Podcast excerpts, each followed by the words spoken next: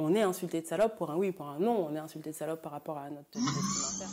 La douceur et la bienveillance, c'est le contraire de l'exploitation capitaliste. Ce qui est considéré comme une vertu chez les hommes est souvent considéré comme un défaut chez les femmes. Je suis une femme trans, migrante, euh, j'ai exercé le travail du sexe pendant plus de 20 ans.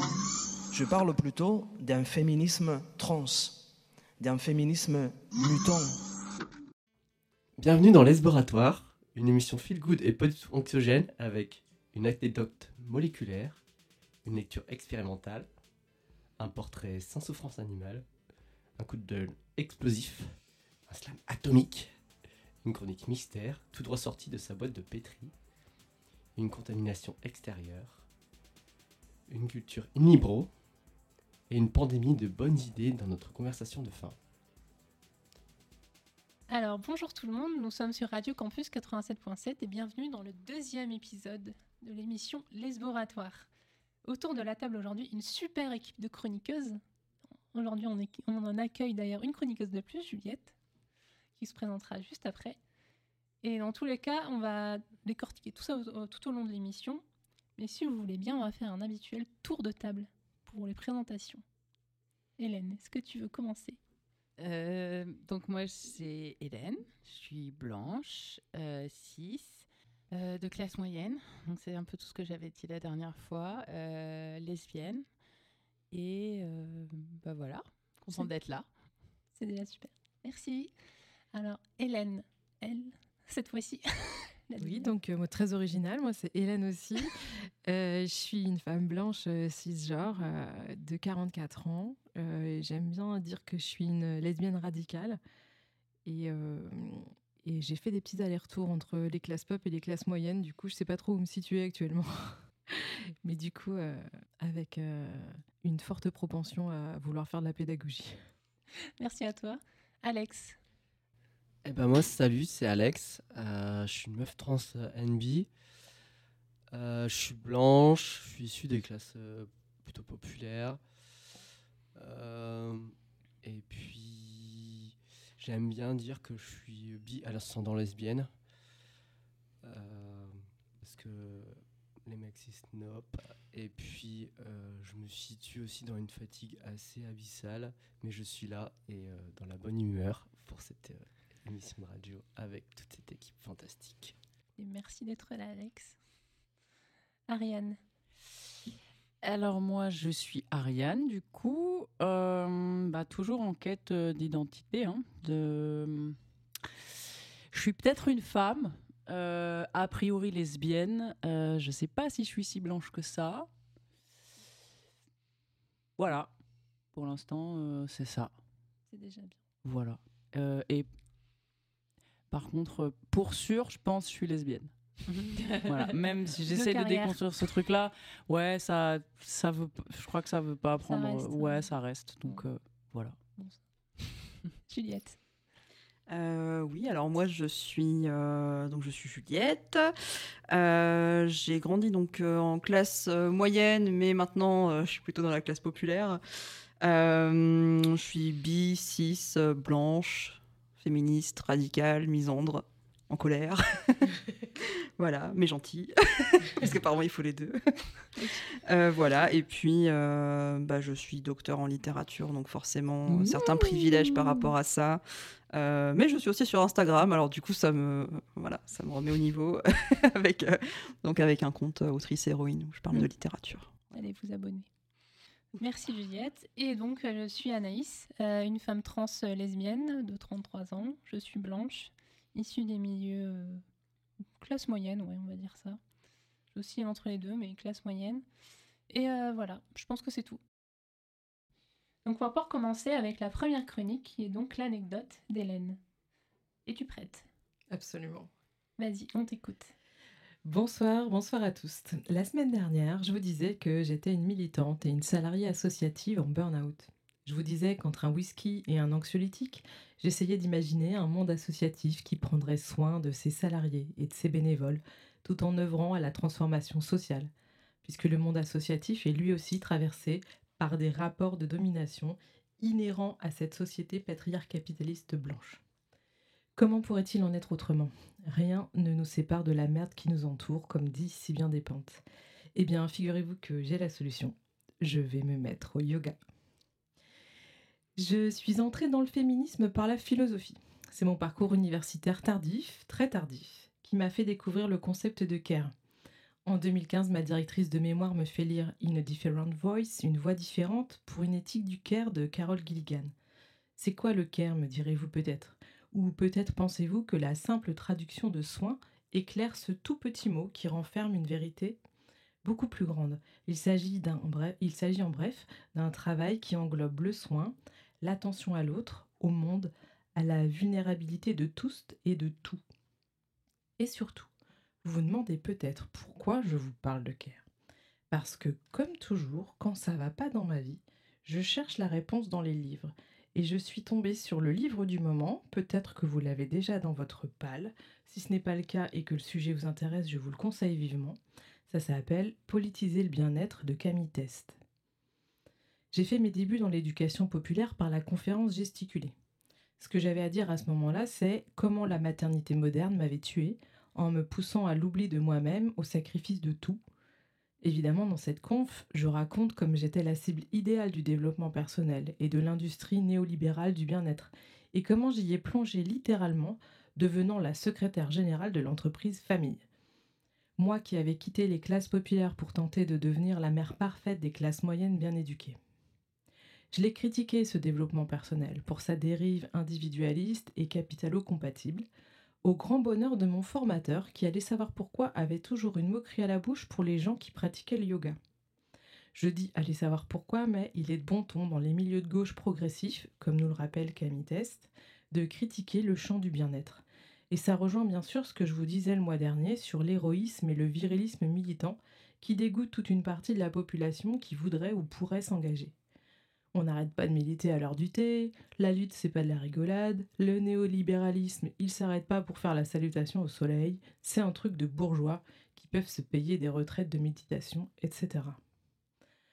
Moi, le DP, j'ai commencé par un bouquin qui s'appelle J'arrête de râler sur mes enfants et entre parenthèses sur mon conjoint.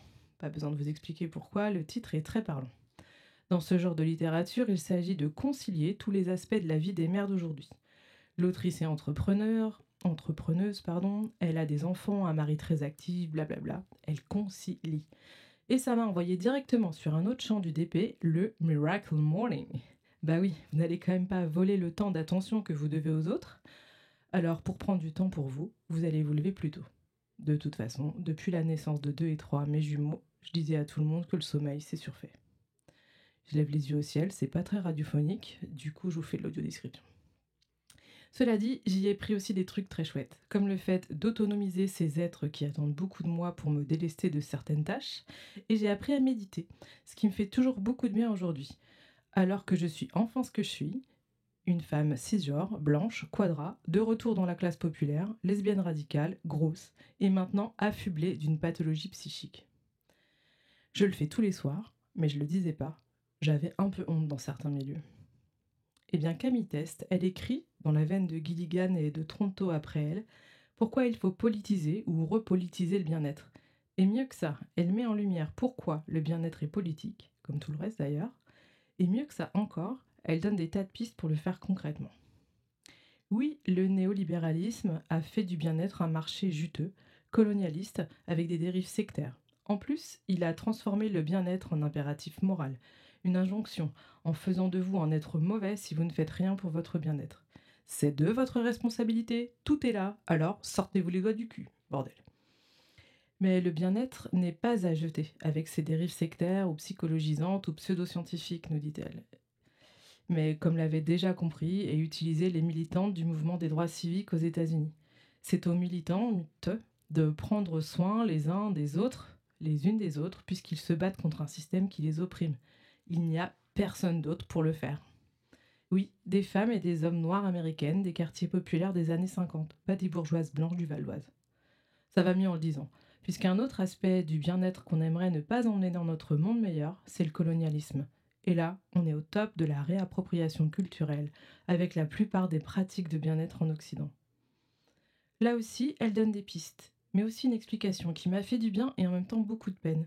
On a tué et fait disparaître tous nos rituels de bien-être occidentaux pour devenir et imposer un modèle de modernité qui a flingué le reste du monde.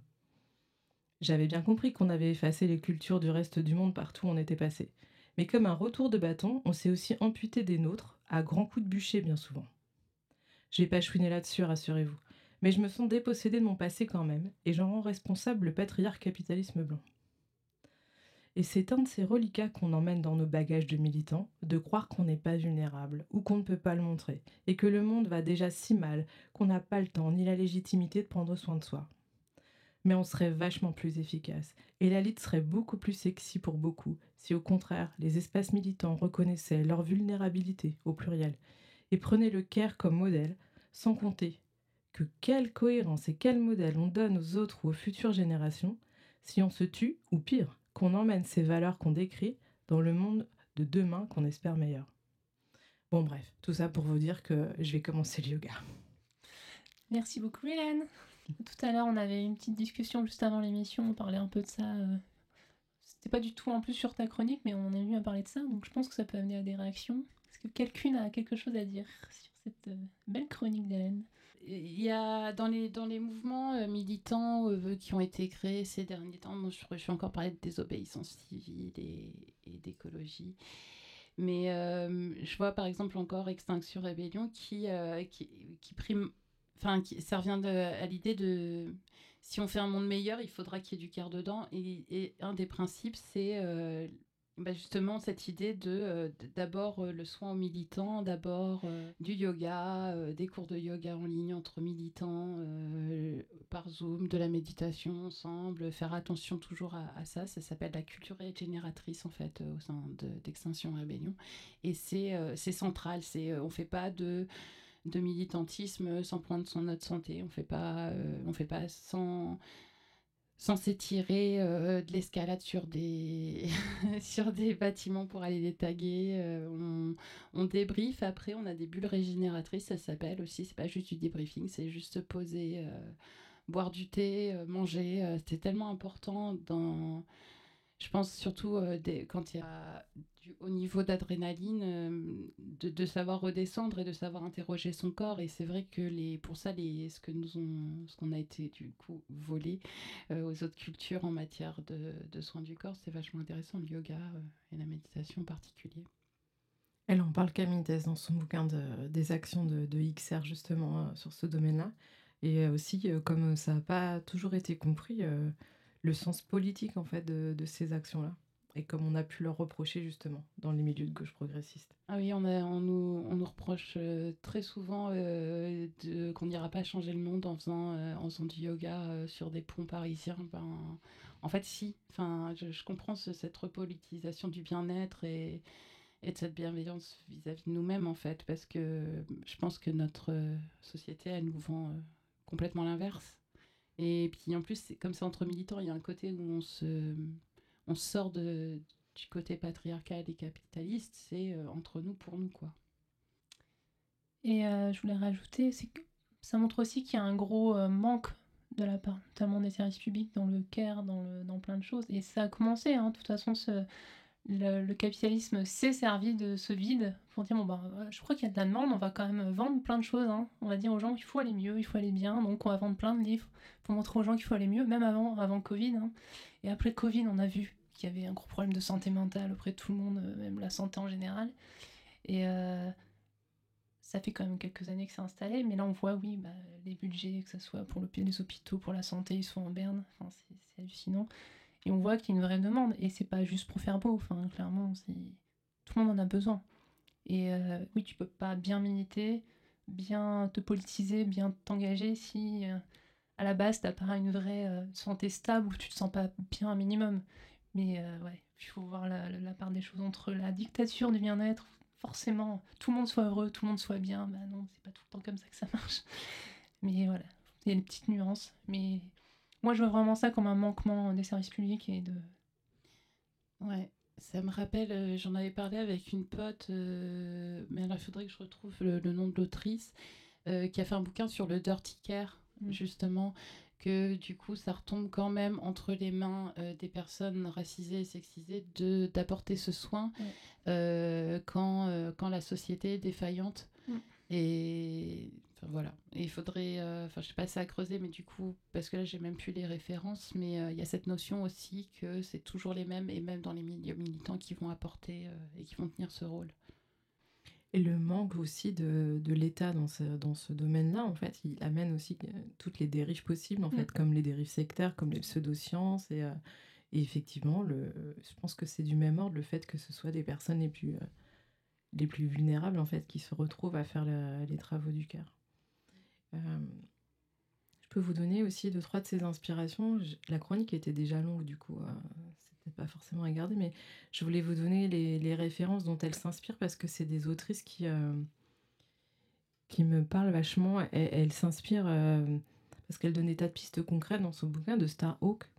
Euh, comment s'organiser, manuel pour l'action collective et aussi Rêver l'obscur, qui sont donc deux livres de, de- cette militante et sorcière incroyable qui, qui sont vraiment des sources d'inspiration fortes.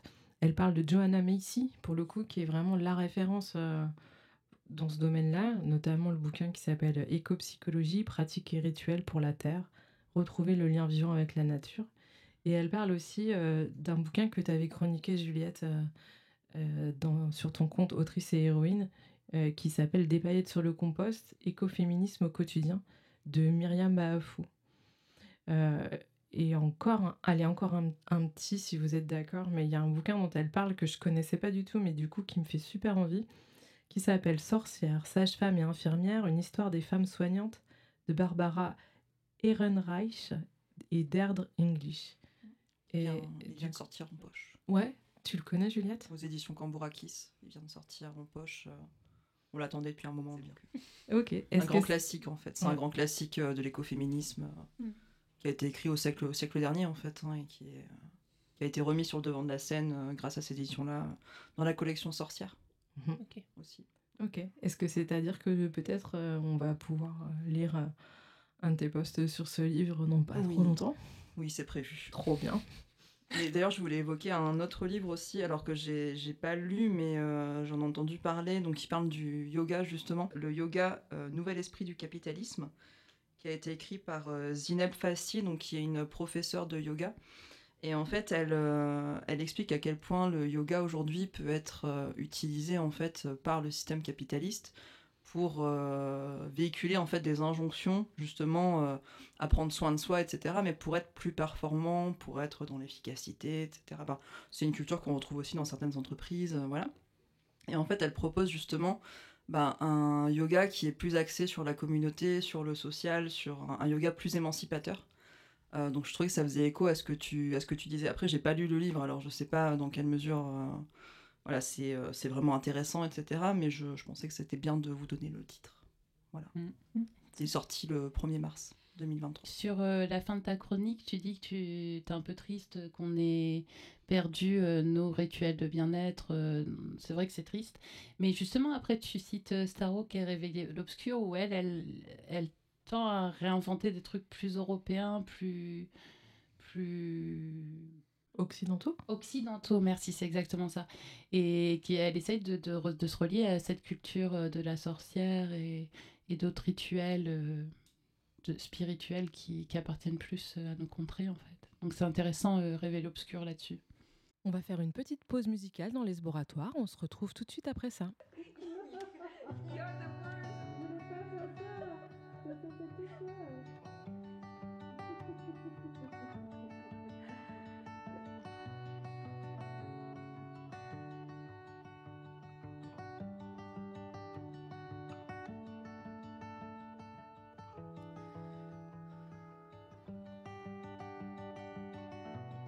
I miss Christmas at your house. Making fuzzy angels in the snow. My name sounds better in your mouth. Warm from coffee under the mistletoe. Oh, cars and buses take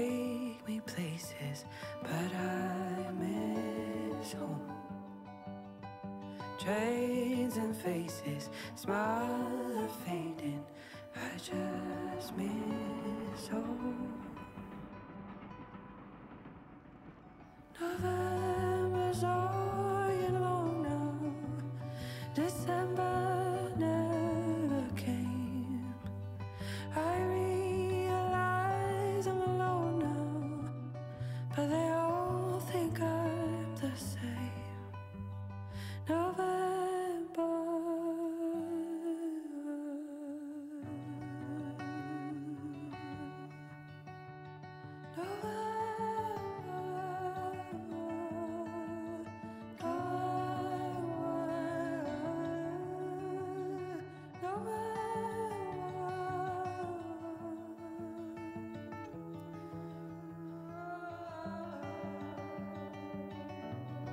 I miss Christmas at your house.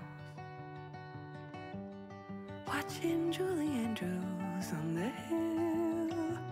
I feel much better when you laugh. In the echo, life and time stand still. I keep changing, but nothing changes. I just miss home. Heart keeps racing. Who am I chasing? Am I chasing home?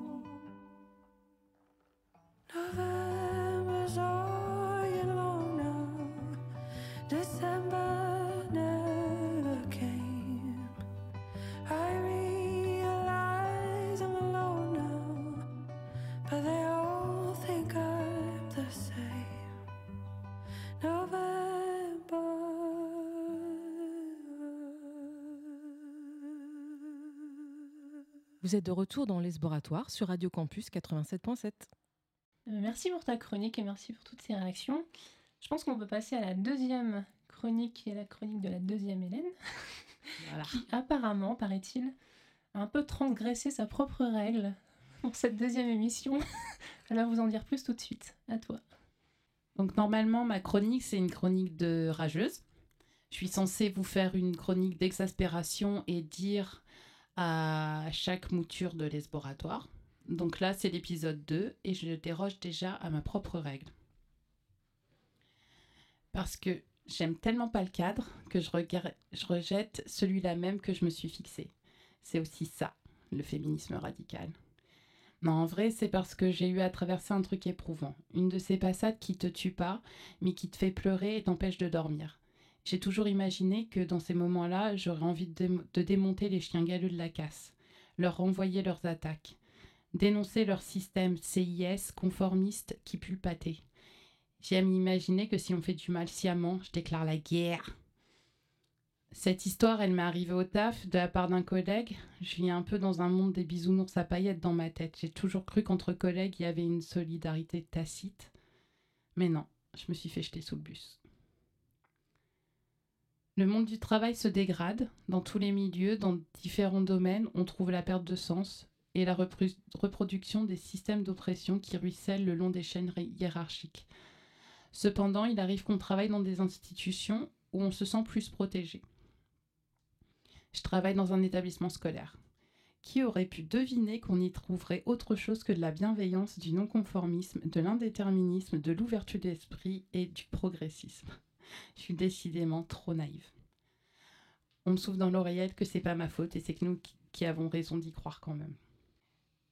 Et peut-être que je ferai un sujet là-dessus un jour. Mais en vrai, cette histoire m'a tellement tuée que j'avais pas la foi, pas l'envie de faire quoi que ce soit d'autre que de me faire plaisir.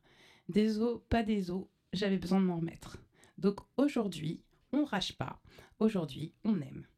Je déclare l'amour aux femmes de ma vie, celles qui font que ma lumière est inextinguible, celles qui sont toujours prêtes à désinguer tous ceux qui m'embêtent à coups de torche en fonte, qui m'ont pas laissé m'enfoncer, qui sont la raison pour laquelle je me suis pas noyée et que même je retourne demain au travail la tête haute. Oui, mon système de soutien, c'est que des meufs. Donc sans hiérarchie et comme ça me vient. Ma meilleure amie. Ok, si, un peu de hiérarchie parce que je prends ma survie au sérieux. Elle est mon intériorité, mon alter ego, ma jumelle d'un autre utérus, celle qui sait mieux que moi quand j'ai faim, c'est pour vous dire. Ensuite, mes sœurs de cœur, à qui je peux jamais la faire à l'envers et qui n'ont qu'un mot d'ordre. Mais on les emmerde, ma poule. Mon crew pro, qui, au-delà des crises, connaissent mon travail et qui je suis, ce que je fais, comment je le fais et pourquoi je le fais. Qui tous les jours montrent et démontrent la valeur de la pluralité, à quel point on a tous notre place dans la marche vers demain. Mon crew radio, vous, les meufs, tellement bienveillantes, Euh, en vrai, c'est révolutionnaire, c'est illuminant. Vous créez de l'espace dans mon âme, c'est mystique. Euh, celle qui veut savoir si je suis pas en train de me noyer parce qu'elle se souvient de sa propre noyade et s'il le faut, elle me tiendra la tête hors de l'eau, peu importe ce que ça lui coûte. Ma pote qui vit qui vient de tout plaquer et m'offre le repli, loin du monde, dans une caravane au milieu d'un champ. La mère de mon filleul, qui comprend toujours tellement de choses sans que je lui dise, et qui est l'émerveillement même. Et enfin, ma mère, qui, avec tous les reproches que peut entendre une mère et dont la fille est experte du scud émotionnel nucléaire, m'encourage à porter plainte à la police. Véridique. Quand quelqu'un n'est pas gentil avec moi. Parce que, à ses yeux, toute critique à mon encontre est objectivement un crime. Sans aucune ironie. Elle a zéro recul, la meuf.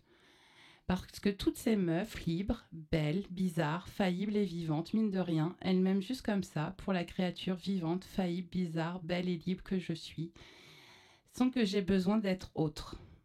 Elles me permettent de regarder le fond du gouffre sans avoir peur. Elles offrent des sols solides quand tout est mouvant. Elles sont ma certitude. Merci Hélène. Tellement d'amour. Cette superbe déclaration d'amour euh, intense et vraie. Est-ce que quelqu'un a quelque chose à Ça ajouter me renvoie vers un podcast euh, de Charlotte Bien-Aimée.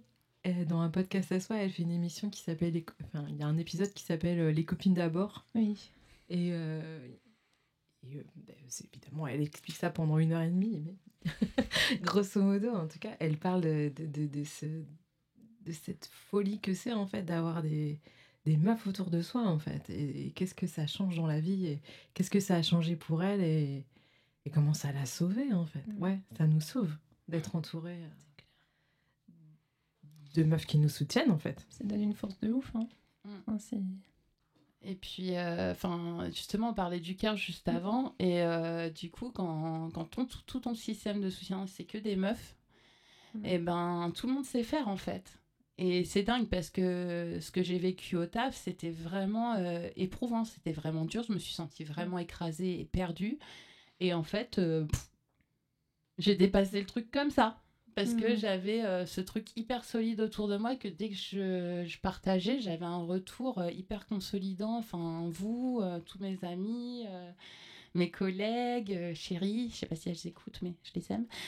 Et euh, voilà, enfin, c'est, oui, oui, c'est dingue d'avoir un système de soutien féminin. C'est parce que c'est, je crois qu'il n'y a rien de plus solide. Je pense que on fait face euh, assez rapidement à la crise ou même on est sociabilisé dans ce, dans ce truc d'écoute aussi. Et, et voilà, en fait. Enfin, tu te rends compte que tu as une armée autour de toi. C'était. Voilà. Donc, quand je suis arrivée en Irlande, j'ai fait non, je ne ferai pas ma chronique de rageuse, c'est mort. Bon, on attendra l'émission 3, t'inquiète. on- De toute façon, c'est ta propre règle. hein, Après, Oui, c'est ça. c'est ça. Tu fais ce que tu veux avec. Chouette. Et ouais, soutien des collègues sur le lieu de travail, c'est un truc qui m'a que je connais, qui m'a vachement aidé. Où euh, en début de transition, j'ai été un peu submergée, t'as tout qui t'arrive dans la tronche, tu sais pas comment gérer. Et euh, des collègues, mais j'avais jamais eu, enfin connu euh, cette- ce moment de partage et de sororité vraiment intense. Et où je suis dans bureau, elle fait bon vas-y, on ferme la porte, on prend un quart d'heure pour nous, une demi-heure, on s'en fout. Tu me parles, je t'écoute, tu peux tout lâcher, tu pleures, voilà.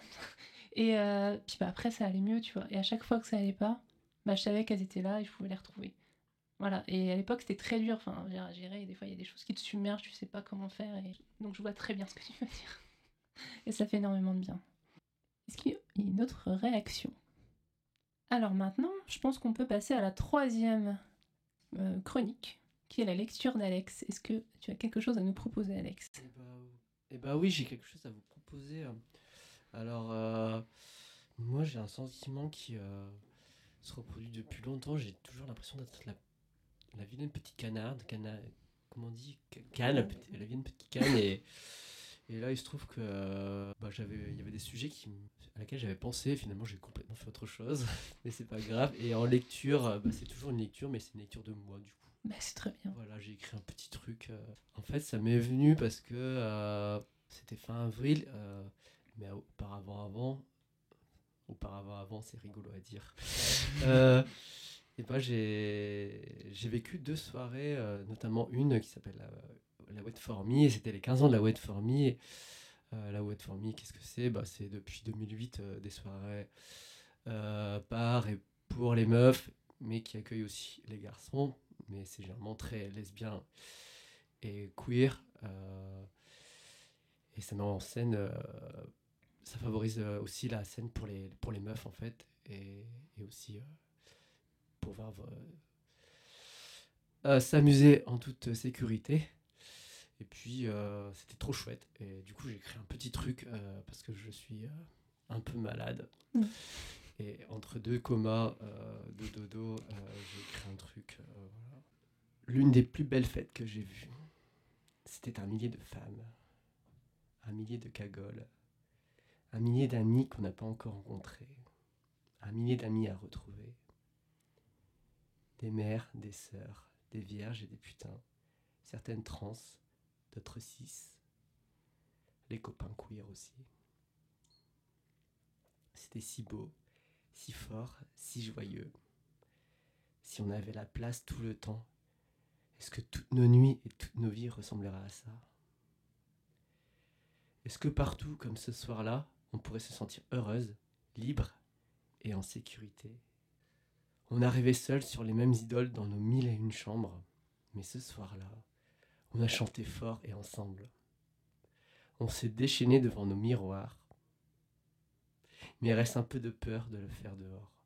Pas ce soir-là. On avait la place d'être belle, vulgaire, drôle, dénudée, folle, non-binaire, couverte de lumière et paillettes, sans que rien ne soit prétexte à nous remettre en question. On l'a fait pour nous et juste pour nous. Sous les grands manteaux de toutes celles qui affluent en ce soir de tempête de la vie, en ce ciel étoilé de sororité, la magie. On a vu des meufs embrasser des meufs dans tout leur courage et leur liberté. On a vu des féminités embrasser des masculinités. On a vu des masculinités embrasser des non-genrés. On a vu des non-genrés embrasser des féminités. On a vu des fluidités. Au final, milliers d'identités. On a vu des artistes tous plus sublimes les unes, les uns que les autres, surtout les unes. Mais surtout, on a ri, on a dansé, on a chanté tous ensemble. On a même un peu pleuré de joie. Pour un monde à l'image de cette nuit. Pour une nuit à l'image de la vie. Merci beaucoup, Alex. Merci, On a- Alex. On avait l'impression d'y être avec toi. Je- je je- enfin, J'ai suivi un petit peu les, les photos de la soirée euh, sur Instagram. Ça avait l'air d'être assez dingue. J'aimerais bien la faire une fois. euh, Ouais, ouais, c'était super chouette quand même. euh, C'était les 15 ans là, ça fait Ouais, 15 en ans que ça entraîne. euh, le collectif Barbitwix entraîne ça et c'est toujours. euh, moi je sais que c'est euh, valeur sûre quoi en fait. Ouais. Tu y es allé combien de fois en tout là-bas? Oh, euh, entre le cabaret sauvage et la, mach- la, la machinerie du Moulin Rouge, euh, je sais pas, j'en ai peut-être fait. oh, peut-être pas 10, mais 5-6 facile. Ouais, quand même, hein. Ouais, je pense. Ouais. Ouais. Ouais. Super. Moi, ma première wet, il y avait Alex. Je pense que c'est la personne avec qui il allait euh. On a dansé sur scène. Oui. C'est vrai Ouais. Ça, c'est c'est un des trucs de la wet. Ouais. Ça, c'est un des trucs de la wet qui fait beaucoup de bien parce que c'est c'est de la visibilité Ouais. et, et aussi euh, te rendre compte euh, de l'amour qui est, euh, qui est dégagé de toutes ces soirées là. C'est euh, tu prends un, un piédestal un peu sur tout ça et c'est super kiffant. C'est une des possibilités de la wet qui est pas toujours dans que, que j'ai rarement euh, pu euh, euh, vivre dans d'autres soirées. Et ça, c'est euh, c'est- trop bien. Ça doit être super empouvoirant en tout cas. Enfin, Sur le Mm. moment, tu Ah oui. Et euh, puissantes quand même. ouais, et en plus, c'est super bien géré, je trouve, parce que là, c'est un peu plus compliqué à la machine Moulin Rouge parce que la scène est plus haute. Mais par exemple, Cabaret, pas Cabaret Sauvage, je trouve que c'est le lieu le plus sympa. Mm. Et la scène n'est pas trop haute et tu peux monter assez facilement. Et au niveau de la sécurité, bah même au niveau de la sécurité, tu vois que les gens gèrent pour que tout le monde ait, ait son instant de, de visibilité, en fait, tu vois, euh, pour gérer que ce ne soit pas toujours les mêmes personnes qui soient sur la scène, etc. Et puis aussi la visite des artistes, mais c'est super bien géré et incorporé en fait dans la, dans la soirée. Ça, c'est trop bien, quoi. C'est super. Ouais. Est-ce que quelqu'un a une réaction suite à cette bête description de soirée J'ai trop envie d'y aller. Ouais, non, mais c'est ça. Ouais, c'est- On va le mettre dans nos, nos idées de sortie.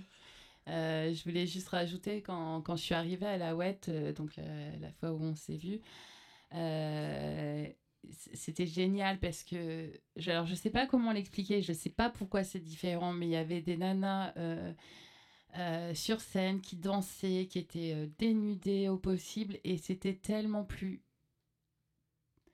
euh, je sais pas, j'aurais vu ça dans un autre milieu, j'aurais eu peur.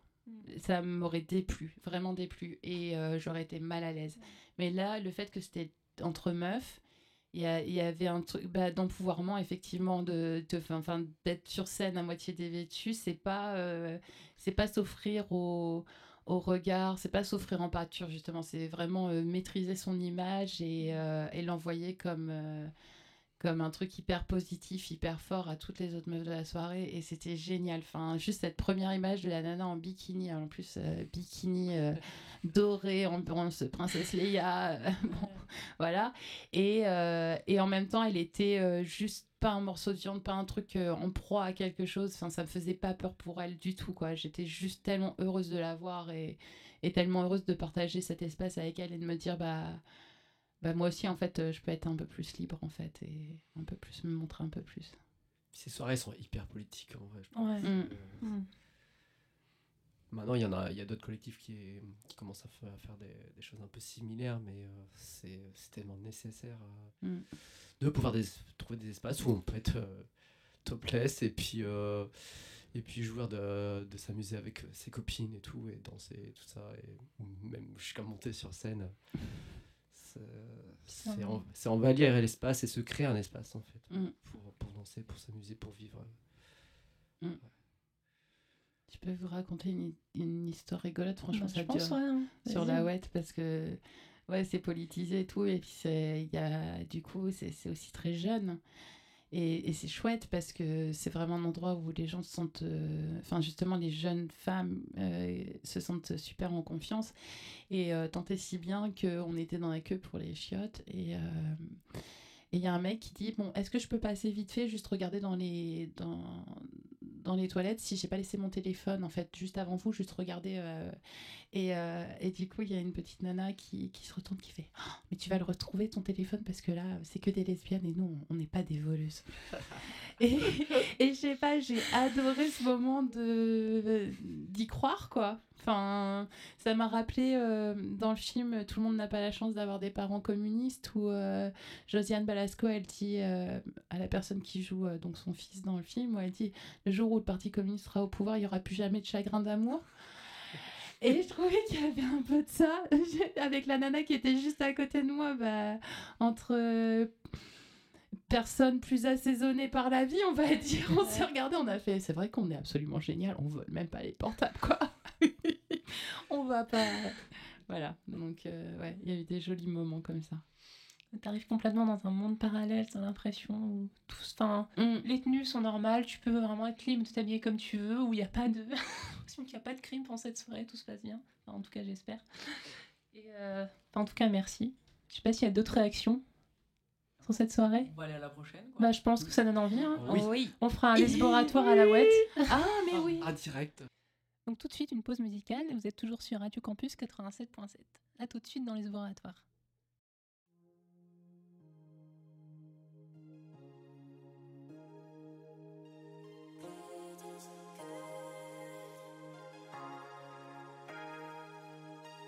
Oh j'ai froissé les draps de soie. J'allume les bougies, ambiance sexy dans mon champ Lexi. Sous mon oeil, j'ai bien huilé les paroles. Oh my god, plan large sur le décor. Dans ma chambre de fille, je cache tes trésors. Solo, j'explore, je navigue, je pars en cherche à star. Mille degrés dans la pièce, je teste, je me presse. Trouver le bon geste en rond, je cherche. Dans mes pensées, tu me laisses, laisse, laisse. Sur ma faim, je reste, reste, reste. Plus discret, je me fais fumée érotique quand je glisse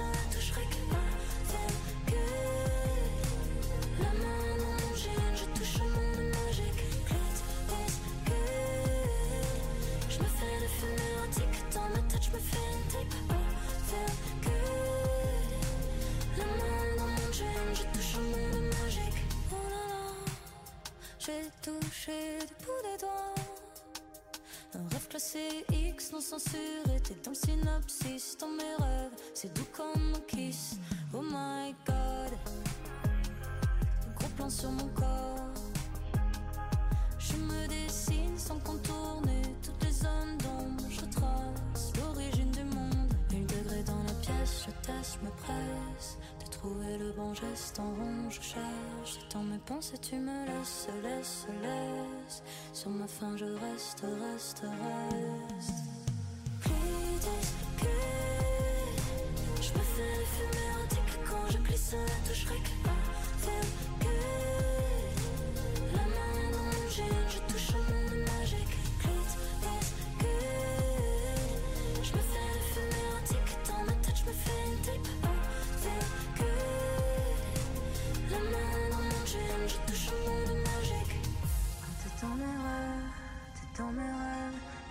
De te sentir sur mes lèvres. Quand t'es dans mes rêves, t'es dans mes rêves. Je suis à deux doigts de te sentir sur mes lèvres.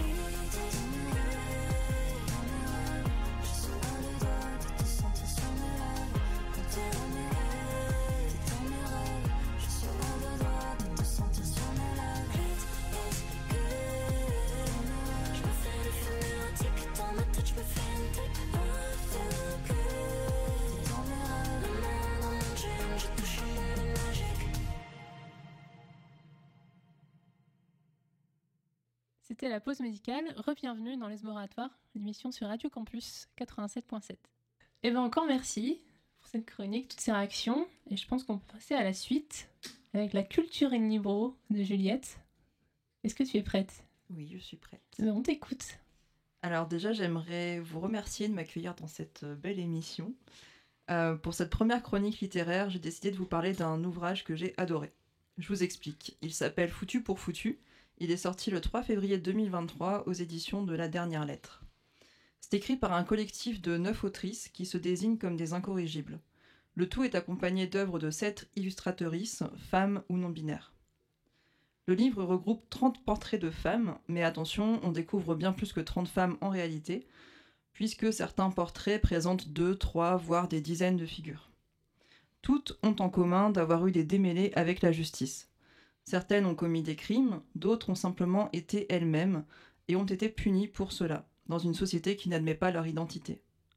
Le grand atout de ce livre, c'est aussi de présenter des femmes de plusieurs époques, du Moyen Âge à aujourd'hui, et de plusieurs continents. Elles viennent ainsi de France, d'Italie, du Brésil, de Chine, des États-Unis, de Thaïlande, de Somalie, du Mexique, du Maroc ou encore du Turkestan oriental. Qu'elles soient criminelles par choix ou par accident, chacune mérite d'être découverte et connue. Au programme, des pirates, des meurtrières, des gangsters, des militantes, mais aussi tout simplement des femmes adultères, indépendantes, transgenres, lesbiennes ou noires. Elles sont toutes exceptionnelles et ont toutes fait face à une justice patriarcale. Elles ont donc été prises en charge et poursuivies par un système dans lequel les femmes n'ont qu'une place périphérique. Et leurs histoires sont surprenantes car elles sont toutes différentes. Il y a celles qui commettent un crime au nom de leurs idées, comme Charlotte Corday ou Germaine Berton, et qui se voient retirer toute capacité à agir de manière autonome et selon des opinions, car c'est bien connu, une femme qui assassine un homme, quand bien même elle revendiquerait un acte politique, ne peut le faire que par passion. A l'inverse, d'autres femmes, telles que les sœurs Kumari, vont être punies à l'excès, sans proportion aucune quant au crime perpétré. Alors vous allez me dire, bon t'es bien gentille Juliette, mais c'est un peu plombant ton bouquin quand même. Pourquoi en effet vous parlez d'un livre qui dresse le constat non de la justice, mais des injustices faites aux femmes?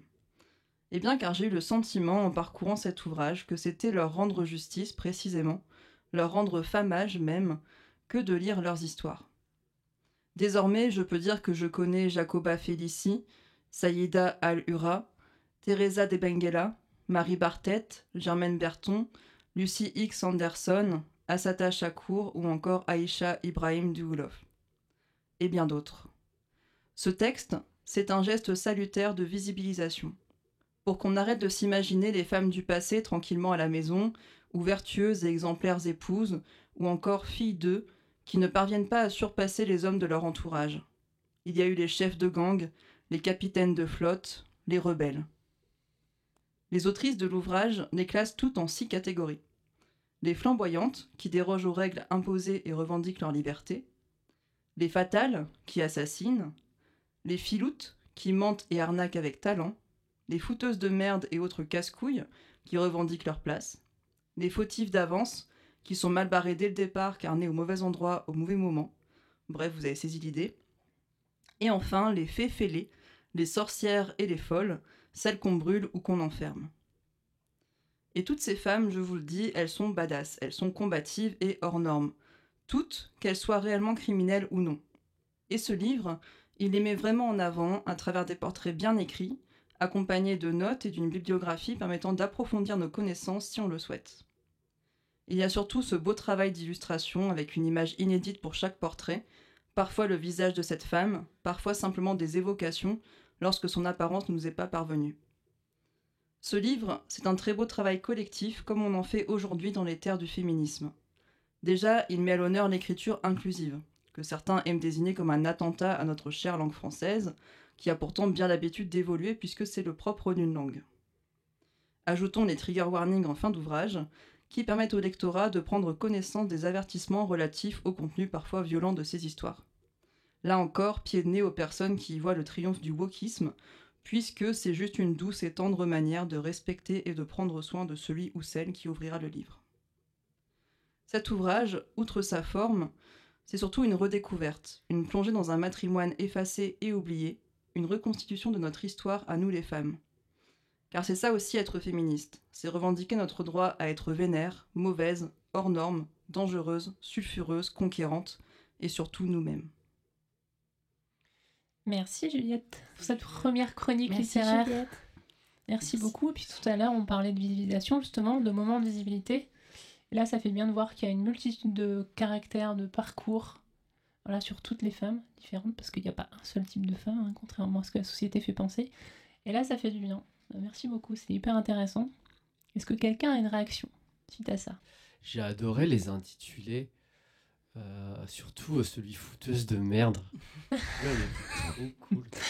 Et ça m'a fait penser à, à des copines et une copine en particulier. C'est tellement important parfois d'être fouteuse de merde, mais aussi c'est le shame aussi en même temps, tu vois, de, de, parfois de, d'être, de représenter ça. Et c'est dur d'être fouteuse de merde aussi, hein, je pense. C'est très dur, Mm. alors que c'est super important pour euh, dévoiler certains trucs. Et là, ça le met, en- se visibilise et même limite euh, lui redonner sa valeur. J'ai l'impression dans, dans ce livre, et c'est trop bien. Ouais. Mais c'est ça que je trouve assez fascinant dans ce livre, en fait, c'est que peu importe en fait ce qu'elles ont fait, euh, peu importe ce qu'elles, euh, quelles ont été leurs actions, ou même euh, simplement parfois elles ont rien fait, c'est juste le fait d'exister hein, qui, qui, qui fait qu'elles sont des criminelles. Mais en fait, elles sont toutes remises en avant, elles sont toutes présentées en fait bah, comme ce qu'elles sont, c'est-à-dire des héroïnes finalement. Euh, même les meurtrières, on pourrait se dire bon voilà moralement ça peut être condamnable etc. Mais en fait on nous explique pourquoi elles ont fait ça et euh, finalement on se rend compte que c'est des femmes juste qui croyaient en certaines choses et qui voulaient combattre pour ça. Et euh, voilà on a quand même c'est hyper inspirant et même les fouteuses de merde c'est vrai que moi je les aime je les aime bien aussi quoi mais toutes les catégories en fait il y a une petite c'est ça que j'ai bien aimé aussi c'est le ton des autrices en fait quand elles en parlent il y y, a une tendresse en fait il y a quelque chose de d'émouvant parce qu'elles ont cherché en fait beaucoup souvent parce que c'est pas des personnes très visibles non plus. Donc elles ont beaucoup cherché pour euh, retracer leur histoire. Donc il y a aussi une euh, bah ouais, une tendresse envers ces personnes qu'elles sont en train de, réhabiliter de remettre sur le devant de la scène. Et, euh, et voilà. Et en fait c'est un livre en plus qui a bah, qui a eu quand même quelques difficultés à paraître parce que c'est un, bah, une démarche qui est comment dire qui n'est pas habituelle non plus en fait de remettre en avant ce, ce genre de personnes et, euh, et donc voilà, chaque, euh, pour le coup, chaque achat compte en fait pour euh, soutenir aussi des prochaines publications. Donc euh, je veux juste signaler ça, il y a, il y a moyen de, de contribuer via Hello Asso notamment, voilà, pour soutenir, pour soutenir la démarche et les autrices. J'écoute un podcast qui s'appelle Lady Killers Euh, c'est un podcast de la BBC, donc bon, il faut comprendre l'anglais. Mais euh, si ça en intéresse certaines, euh, c'est vachement intéressant. C'est en fait reprendre toutes les, toutes les meurtrières qui ont fait l'histoire du monde anglo-saxon. Donc c'est le Royaume-Uni, les États-Unis, l'Australie, la Nouvelle-Zélande. Et en fait, elle recontextualise des femmes qui ont été mises, euh, enfin qui ont été visibilisées comme euh, des monstres. Euh, donc on- il y a des serial killers. Euh, Il y a euh, des, des nanas qui ont pratiqué ben, euh, l'avortement et euh, du coup qui ont perdu des patientes. Et donc elle recontextualise ça par exemple, ça c'est le dernier épisode que j'ai écouté et c'est... euh, alors elle, elle est... euh, donc elle s'appelle Elizabeth Taylor en particulier celle-ci. elle est australienne, elle est du coup sage-femme, elle a pratiqué des, avortements illégaux et elle est retenue pour euh, euh, avoir tué trois femmes sur une période de 80 ans de vie. Et elle est allée en prison 15 ans. Et quand elle est ressortie, elle a recommencé. Et donc, il y a une, une de ses patientes qui est morte. Et en fait, elle rappelle, euh, et toujours c'est ce rappel qui est, c'est que si elle l'a fait et si elle a pris ce risque, c'est que la plupart du temps, elle devait être, euh, enfin, elle devait trop, enfin, elle devrait apparemment, elle a soigné beaucoup de gens aussi, elle a aidé beaucoup de gens. Et en fait, on la montre comme un espèce de monstre qui a laissé mourir en, euh, euh, des gens en- pendant un avortement. Mais en fait, non, ça veut dire que si elle l'a fait, c'est qu'il y a des centaines de personnes qui sont ressorties euh, libérées euh, de chez elle, en fait. Et puis, sur les serial killers ou celles qui ont tué leur. leur patron et tout ça, c'est de rappeler de où elles viennent, de ce qu'elles ont vécu, de, de, de, de l'état de la société au moment où elles ont vécu. Et, effectivement, de, rappeler que. ben, on parlait des fouteuses de merde, mais que c'était aussi une façon d'un- de se rebeller, quoi, d'un seul coup, de, de devenir violente. Et, euh, et c'est super intéressant comme podcast. Et il y a toujours des historiennes euh, de très haut vol et euh, c'est hyper bien documenté. Enfin, un peu comme tu disais, il y a beaucoup, beaucoup de recherches et tu te sens vraiment proche des personnes dont elles parlent et tu comprends un peu ce qu'elles ont vécu et pourquoi elles en sont là, quoi. Et c'est vraiment chouette. Particulièrement obscène de, par, de la part de la justice euh, patriarche capitaliste blanche, c'est le mot du jour, euh, de, de, de condamner des femmes qui ont avorté d'autres femmes illégalement, parce que si elles sont obligées de faire ça euh, illégalement, c'est bien justement parce que euh, ils ont interdit ces pratiques et qu'on peut pas le faire dans des milieux protégés, etc. Quoi. Du coup, Mm. ils sont au summum de, de l'obscénité. Ça les dérange pas, hein, mais c'était juste pour faire... Mhm. Non, mais c'est clair. partager mon sentiment d'obscénité. Rappel utile. Est-ce que quelqu'un a une autre euh, réaction suite à cette chronique? Euh, bon, On va passer à la chronique suivante, qui est le portrait, nouveau portrait d'une artiste de la part d'Ariane. Dis-nous-en un peu plus. Alors cette semaine, je vous présente Corseté, un projet que je vais vous laisser découvrir au fil de l'entretien que j'ai eu avec l'artiste et que je vais vous rapporter. Alors comme la dernière fois, je vous rappelle mon process. Nous avons eu un entretien que j'ai enregistré.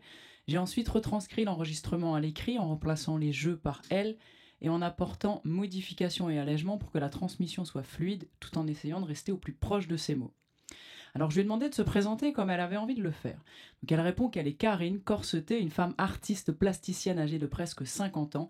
Elle a une ado de 15 ans et inscrit la condition des femmes sur des corsets depuis 3 ans maintenant. Ça fait un peu lien avec ce que je voulais lui demander ensuite, à savoir ce qu'est son projet artistique. Karine Corseté, au départ, c'est un travail avec elle-même, l'envie d'exercer la matière de façon artistique et l'envie de parler des violences faites aux femmes à travers son prisme, c'est-à-dire la vie qu'elle a vécue dans une famille avec de la violence, son rapport en tant que femme au monde, aux hommes, à sa fille. Qu'est-ce qu'elle lui laisse? Elle a toujours tendance à dire deux choses. La première, c'est qu'elle est un passage entre sa mère, qui a subi beaucoup de violence, et sa fille. La seconde, que sa mère a subi, qu'elle, elle dénonce, et que sa fille résiste. Donc au départ, elle inscrit cette condition sur les corsets. Sa rencontre, artistique avec Mavikana Badinga, metteuse en scène du texte de Sarah Pep Les Roses Blanches, qui l'invite en marge de ce spectacle, l'amène à exposer ses corsets et c'est la première fois que ça prend forme hors de chez elle. Et puis, c'est pas des proches I et IE et sa fille lui ont impulsé l'énergie de continuer. Elle se demande si, à presque 50 ans, elle est légitime de la dire maintenant, cette violence qu'elle a subie. Avant, elle avait surtout envie de bien fermer sa gueule. Là, elle fait référence à une lettre ouverte d'une femme agressée par Depardieu. parce qu'on est déjà suffisamment des chieuses et des hystériques pour pas venir en rajouter. Toutefois, le mouvement MeToo a permis de dire les choses en public. Alors je lui demande qu'est-ce qu'elle fait pragmatiquement, qu'est-ce qu'elle conçoit matériellement, quel est son geste artistique? Ben, elle se réapproprie le fil et ses pratiques manuelles qui lui ont été transmises par ses grands-mères. C'est une façon de réparer parce que symboliquement une cicatrice c'est avec du fil et une aiguille qu'on la répare. Des thèmes sont abordés par corset. L'excision, par exemple, corset sur lequel il y a un travail typographique, un travail d'épingle, de fil dans le textile. Un autre corset s'appelle féminicide, sur lequel elle vient broder les prénoms des femmes victimes de féminicide. Et un autre, les injonctions, par lequel elle travaille sur l'empreinte dans le corset au travers d'injonctions tatouées, comme peuvent l'être celles que l'on porte depuis toute petite, depuis toujours, par l'éducation, par la société. Là, je rebondis et je lui demande si quand elle dit empreinte, ça signifie qu'elle le fait autrement qu'en brodant, si elle le tatoue. Alors il y a du tatouage, mais pas seulement. Il y a aussi le fait de percer le tissu d'aiguille pour avoir du relief sur le mot croyance, parce que les injonctions, ça reste que des croyances, et on n'a pas à croire que la femme doit être comme on lui ordonne d'être pour être femme, pour exister. C'est super aliénant, et c'est inscrit en nous, et ce corset dit ça par les moyens techniques utilisés. Elle est graphiste, elle fait des choses qui lui parlent, elle sauve sa peau, à laquelle elle revient encore, et ça lui fait penser que les nouvelles réalisations de Corset ont une mémoire de forme, alors que les précédents étaient achetés d'occasion, donc ont leur histoire. Elle trouvait ça important de raconter quelque chose sur des corsets déjà portés, mais là, c'est différent.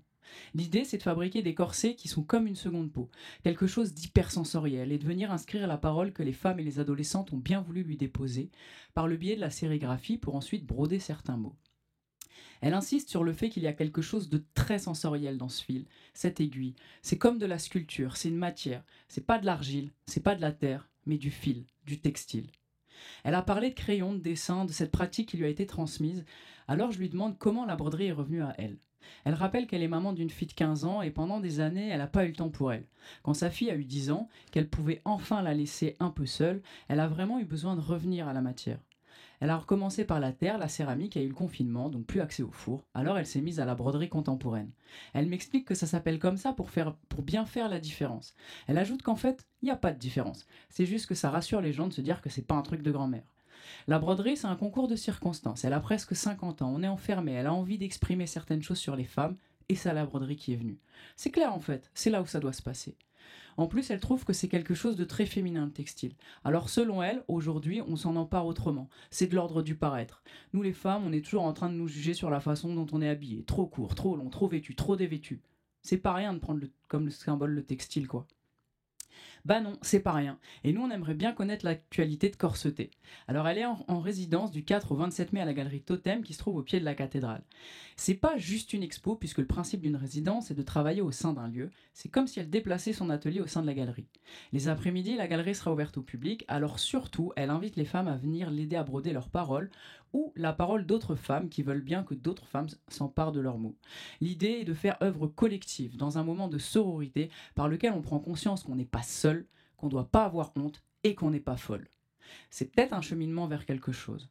Alors à l'intérieur même de ce créneau, il y a des temps forts car elle invite d'autres artistes femmes, mais pas que. Ce qui fait le lien avec ma dernière question, où trouve-t-on corseté sur les réseaux? Alors sur Facebook, Karine avec un C, corseté en trois mots, le corps, la chair, ce S-E et T-T-A-I-T. Et pour Insta, Karine, tiré du bas, Vernon.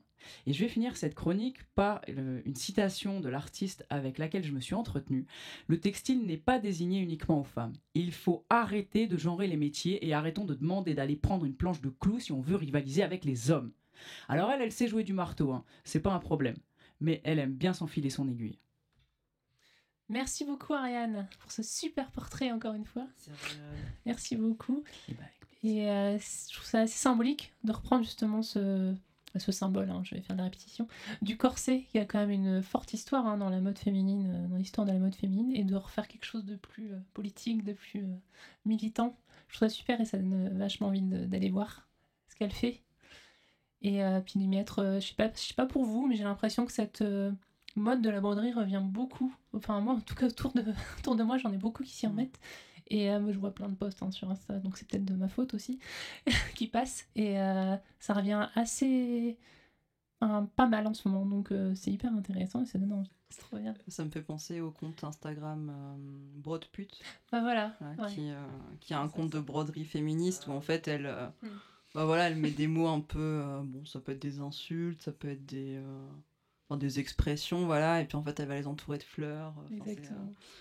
Côté très décalé. euh, En même temps, il faut s'accrocher pour réussir à en acheter une. hein, c'est, euh, Ouais, je broderies, pense. elles marchent très, très, très, très Mhm. bien. Donc euh, voilà, c'est- il y a un vrai, euh, un vrai truc entre la broderie et le, et le féminisme. Mais c'est super à Il faut avoir beaucoup de patience, mais c'est Mm. super. Quand tu finis une pièce, t'es trop fier de toi. C'est- mais Tu brodes, Anaïs? Alors j'avais commencé.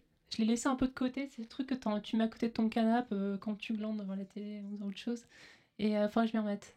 Ma meuf, mon gars, elle a commencé à en faire et elle a, elle a fait quelques trucs. Et euh, je pense qu'il faut qu'on s'y remette à deux parce que ça occupe l'esprit, tu vois. C'est ça, tu fais quelque chose avec tes mains. C'est, je trouve ça pas mal. Il y a, il y a la force du tricot aussi euh, dans le même état euh, d'esprit, dans, le, dans le même ordre d'idée. Et pendant les.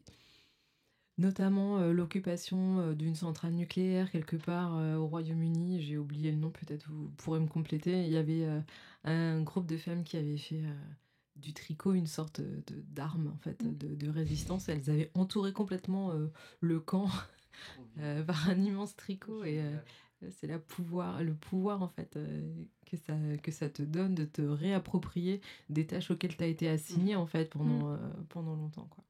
Juliette? Oui, euh, je voulais hum, évoquer par rapport au corset, en fait, le livre Corset de papier de Lucie Barrett. C'est un ouvrage, en fait, donc c'est une chercheuse en, littérature. Et en fait, elle a écrit un livre sur. euh, alors, ça part du, corset. Et en fait, c'est un livre sur la presse féminine, euh, en particulier donc au 19e et 20e, il me semble. Et en fait, elle, euh, bah, elle explique un petit peu comment euh, les femmes en sont venues donc à la, à la presse, euh, au journalisme, etc. Par le biais de la mode en particulier. Et, et donc autour de ce motif du corset qui enferme en fait les, les femmes, mais qui petit à petit va devenir aussi un outil de, libération. Et, et cette presse qui devient progressivement aussi un biais de, bah voilà, pour transmettre la parole des femmes euh, et aussi parfois bah, de quelle manière elles s'enferment malgré elles aussi dans certains schémas. Et euh, c'est hyper intéressant si vous intéressez, enfin si vous, vous voulez approfondir un petit peu la question de, bah, de la presse féminine. euh, voilà, c'est Je l'avais vu passer euh, cette publication et je pense qu'il faut que je la mette de côté. Hélène Et euh, aussi la réappropriation de, de ces arts, euh, c'est CES, plus moi, et RTS. Euh, pardon. Caesar. Caesar. Caesar. Euh, ça crée des endroits, enfin en tout cas moi je sais quand je suis revenue en France, quand j'ai eu mes, mes gosses, ça crée des endroits euh, en mixité choisie naturelle en fait. euh, de, euh, de mamans du quartier qui vont tricoter ensemble, euh, voilà, à Condorcet, à, euh, à Phileas et tout ça dans mon quartier, euh, de, de se retrouver entre mères et de tricoter, de crocheter, euh, d'avoir cet espace où il y a il n'y a pas euh, de gars pour venir nous expliquer ce qu'on est censé faire. Et ben finalement, c'était aussi des endroits de subversion où on pouvait bien bitcher. Enfin, il y avait un côté un peu euh, Stitch and Beach, quoi. Et euh, c'était chouette.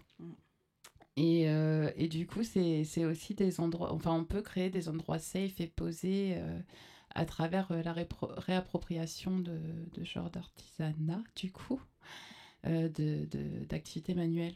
Et euh, comme elles nous sont attribuées, voilà, c'est bon, t'es une meuf, tu sais faire ça, ben en fait, les autres n'y viennent pas. Et euh, du coup, on peut, enfin, c'est, même pas, euh, on n'a même pas besoin de dire que c'est en mixité choisie, on n'a même pas besoin de prendre les ouin ouin.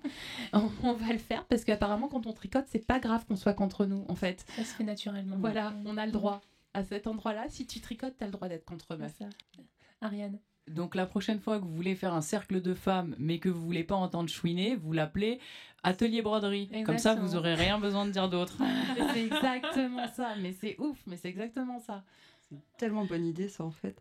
Mais en plus ça réconcilie aussi les générations un petit peu parce que voilà c'est ça permet de se retrouver euh, parce que là tous les moi tous les féministes que je lis en fait ce qu'il y a en commun à chaque fois c'est la perte euh, bah, de la transmission en fait euh, de génération en génération de femmes euh, du fait qu'on ait euh, perdu ben, plein de connaissances qu'on avait avant et, du coup ces petits moments comme ça où on peut se retrouver bah, justement entre femmes re- recréer du lien je pense que petit à petit, c'est essentiel pour que petit à petit on retrouve en fait ce, ce pouvoir sur nos vies, quoi.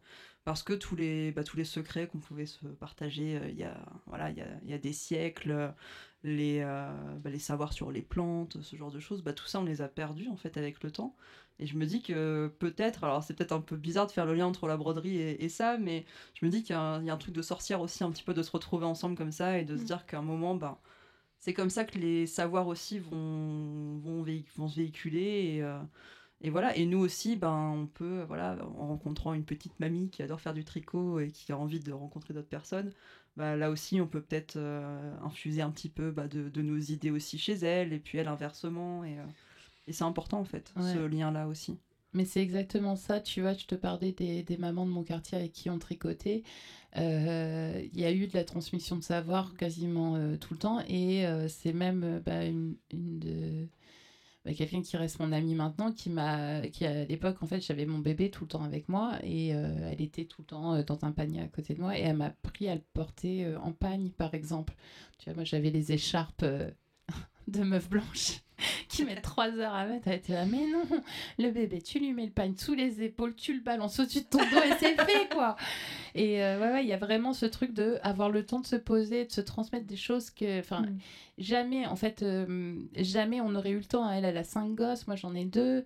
Jamais on aurait eu le temps de se dire ça. Et ça m'a changé la vie, en vrai. Donc, euh, ouais, il y a un truc de, de la sororité, du truc de. On va se transmettre les trucs qui vont faire que notre vie, elle va aller mieux. Et, euh, il y a- il y a- et puis, c'est posé, c'est calme. Donc, euh, là, quand tu parles de sorcière, pour moi aussi, il y a un truc un peu rituel euh, dans, dans ces moments-là, de, de se dire, allez, on se calme.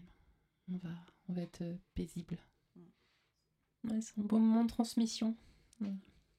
Et de bitchage aussi, c'est Oui, important. ça fait du bien. Savez fait pas, mais à la dernière réunion, on parlait de, on parlait de le fait de bitcher un petit peu, de... et que c'était très important, c'est politique aussi. Ariane. Ouais, mais pa- parce que je trouve.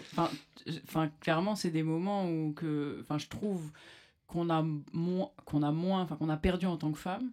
Et euh, tu vois, la transmission, c'est aussi. euh, Ça nous amène à de la. Clairement, à de l'autonomie et de la l'indépendance. Parce qu'en fait, tu vois, quand tu parles euh, d'une femme qui te transmet quelque chose qui te permet de gagner. euh, je sais pas, 20 minutes.